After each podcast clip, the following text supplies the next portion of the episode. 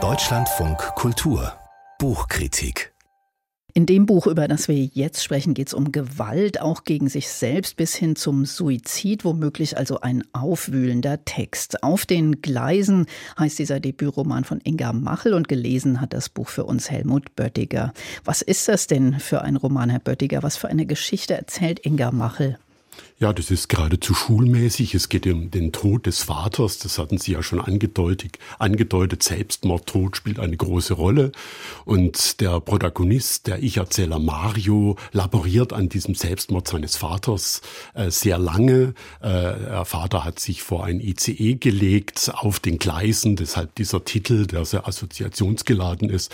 Und Mario trifft fünf Jahre nach dem Tod des Vaters einen äh, äh Obdachlosen, einen Junkie, er sieht ihn zufällig, spricht nie mit ihm und er hat die Fantasie, das ist der Wiedergänger des Vaters. Da kann er dann die Schuld am Tod des Vaters abarbeiten. Das ist im Grunde der Roman. Und ist das denn aus der Perspektive von diesem Mario erzählt? Also ist man da immer so quasi in seinem Kopf nah am Protagonisten?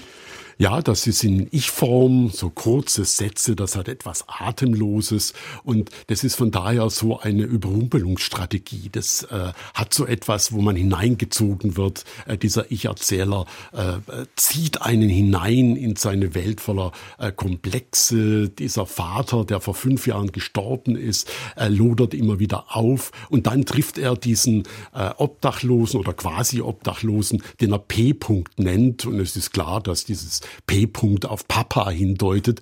Und dieser P-Punkt ist plötzlich so eine Orientierungsfigur. Er spricht nie mit ihm, aber verfolgt ihn durch diese ganzen äh, brachen Berliner Situationen, so Parkhäuser und äh, Hochhaussiedlungen, Einkaufszentren, also die ganze Kaputtheit von Marzahn, Reinickendorf, Wedding. Und äh, merkwürdigerweise ist dieser P so ein Auslöser, dass er nochmal diesen Tod des Vaters imaginiert.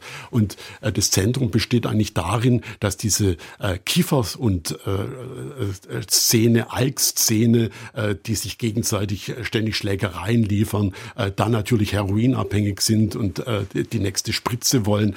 Das wird sehr grell, sehr stark geschildert und das ist im Grunde das Zentrum des Romans, dass diese äh, Szenerie dieser quasi Obdachlosen, äh, dieser Junkies in Berlin ganz kühl, distanziert, direkt in einfachen Sätzen geschildert wird. Also schon so eine Art Sozialstudie auch oder so äh, Armut, Elend, Drogensucht, das ist ja auch äh, was, was in der Gegenwartsliteratur relativ präsent ist. Gerade es gibt sogar den Begriff Klassismus.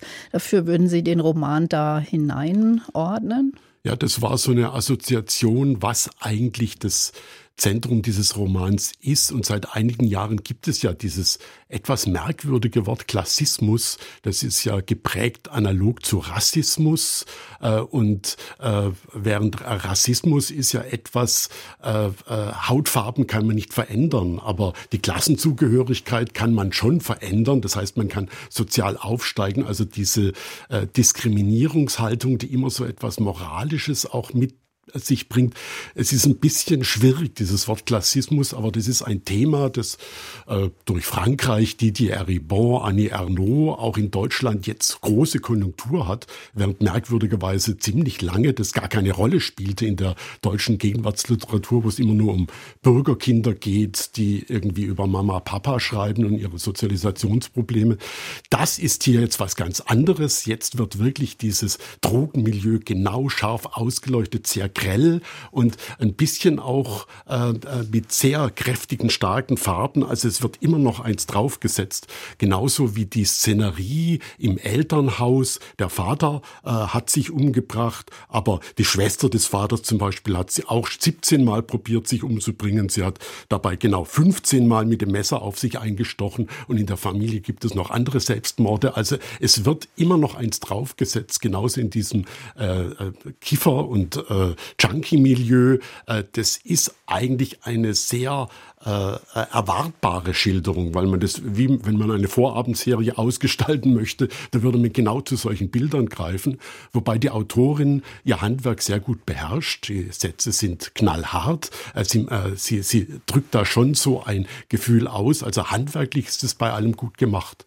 Aber es ist ja auch ein kurzer Text, ich glaube 130 Seiten oder so. Und wenn Sie sagen, da wird immer noch eins draufgesetzt, dann scheint es ja extrem konzentriert zu sein. Hat Ihnen das, hat Sie das überzeugt? Wie ist denn Ihr Fazit? Ja, konzentriert äh, ist ein schwieriges Wort. Also es wird schon so mit Übersteigerungseffekten, Überwältigungseffekten gearbeitet, vor allem in diesem sozialen Milieu. Äh, der Kern ist, dass äh, der äh, Selbstmord des Vaters in dieser äh, obdachlosen Figur, dieses Junkie P, äh, dann nochmal äh, auftaucht und diese Verknüpfung zwischen dem Vater und diesem Junkie P, das äh, ist die Grundidee des Romans. Und ich muss sagen, das hat mir nicht so richtig eingeleuchtet, weil diese äh, Familie in der DDR, die ist eher psychisch zerrüttet und dieses vollkommen abgestürzte, kaputte soziale Milieu im gegenwärtigen Berlin, das ist so eine Art Aufarbeitung des Schuldkomplexes äh, des Ich-Erzählers, aber das wirkt mir sehr gewollt gesucht. Trotz aller handwerklichen Geschicklichkeit ist da, glaube ich, die Grundidee ein bisschen äh, zu gewollt und zu angestrengt. Helmut Böttiger über den Debütroman von Inga Machel auf den Gleisen heißt das Buch erschienen beim Rowold Verlag. Es hat 153 Seiten und kostet 22 Euro.